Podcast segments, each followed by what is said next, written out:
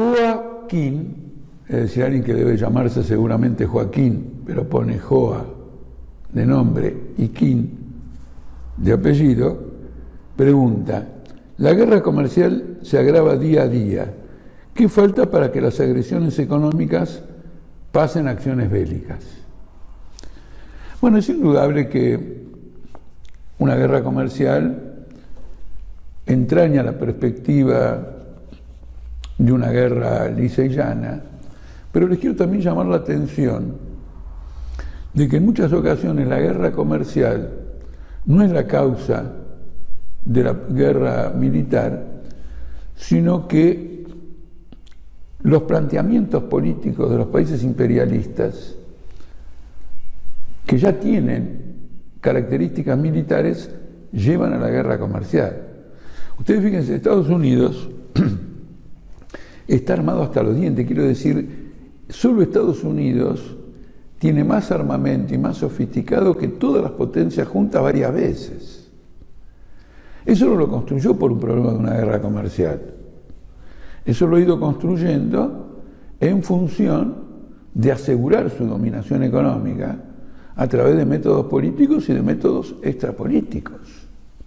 Cuando Trump inicia la guerra comercial, sorprende a parte de la burguesía, porque empieza una guerra comercial con China cuando todavía la burguesía norteamericana está obteniendo grandes beneficios, no de la competencia con China, sino de la asociación con China, de las cadenas de producción que se ha establecido entre el capital norteamericano y buena parte de la industria china. Estados Unidos ha invertido fabulosamente dentro de China. Entonces es un proceso verdaderamente complejo.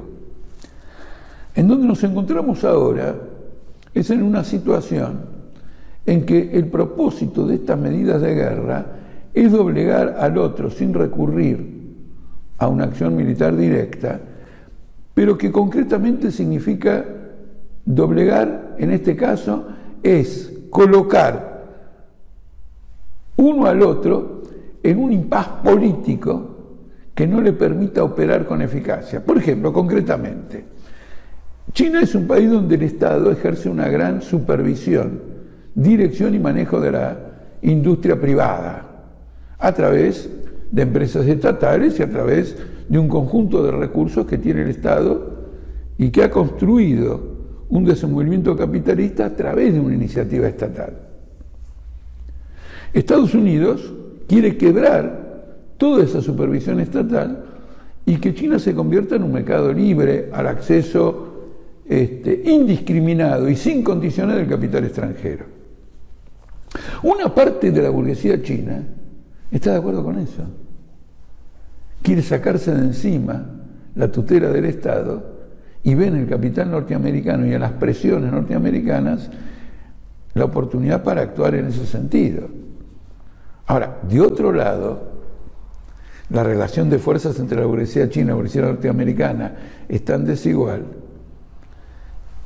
que el conjunto del sistema económico chino, burguesía y burocracia, hacen frente a esta situación porque no se quieren dejar comer por el imperialismo norteamericano. China ha entrado en una situación de recesión, su moneda se devalúa, hay salida de capitales, la presión que ejerce Trump sobre China justamente tiende a crear suficientes contradicciones como para debilitar el poder político central y eventualmente avanzar en, el terreno este, de un acopamiento semicolonial de China. La posición de China, a su vez, es la contraria. Apela al capital norteamericano diciéndole, mira todos los negocios que te estás perdiendo por la política agresiva de Trump, vayamos o mantengamos o profundicemos esta asociación y toma iniciativas económicas muy importantes, como la llamada Ruta de la Seda, un plan de construcción enorme de infraestructuras en diversos países para promover el, el comercio chino, pero a ese plan de infraestructuras se han asociado casi todos los países del mundo, todo el mundo capitalista. Entonces tenemos una situación de gran enfrentamiento que en última instancia, como consecuencia de las crisis políticas que va a provocar, va a crear una situación de guerra. Hoy, Estados Unidos está rearmando de nuevo a Taiwán en la perspectiva de una guerra con China. China está creando islotes en el mar del sur de China e instalando bases militares y está perfeccionando su maquinaria militar, digamos, a toda velocidad. Fenómenos como esta crisis en Hong Kong está en gran parte vinculada a toda esta disputa. Entonces, este es el escenario que nosotros entendemos, o que yo entiendo se va desarrollando en el mundo, con relación a esta pregunta de en qué momento la guerra comercial puede convertirse abiertamente en una guerra que sería una guerra mundial.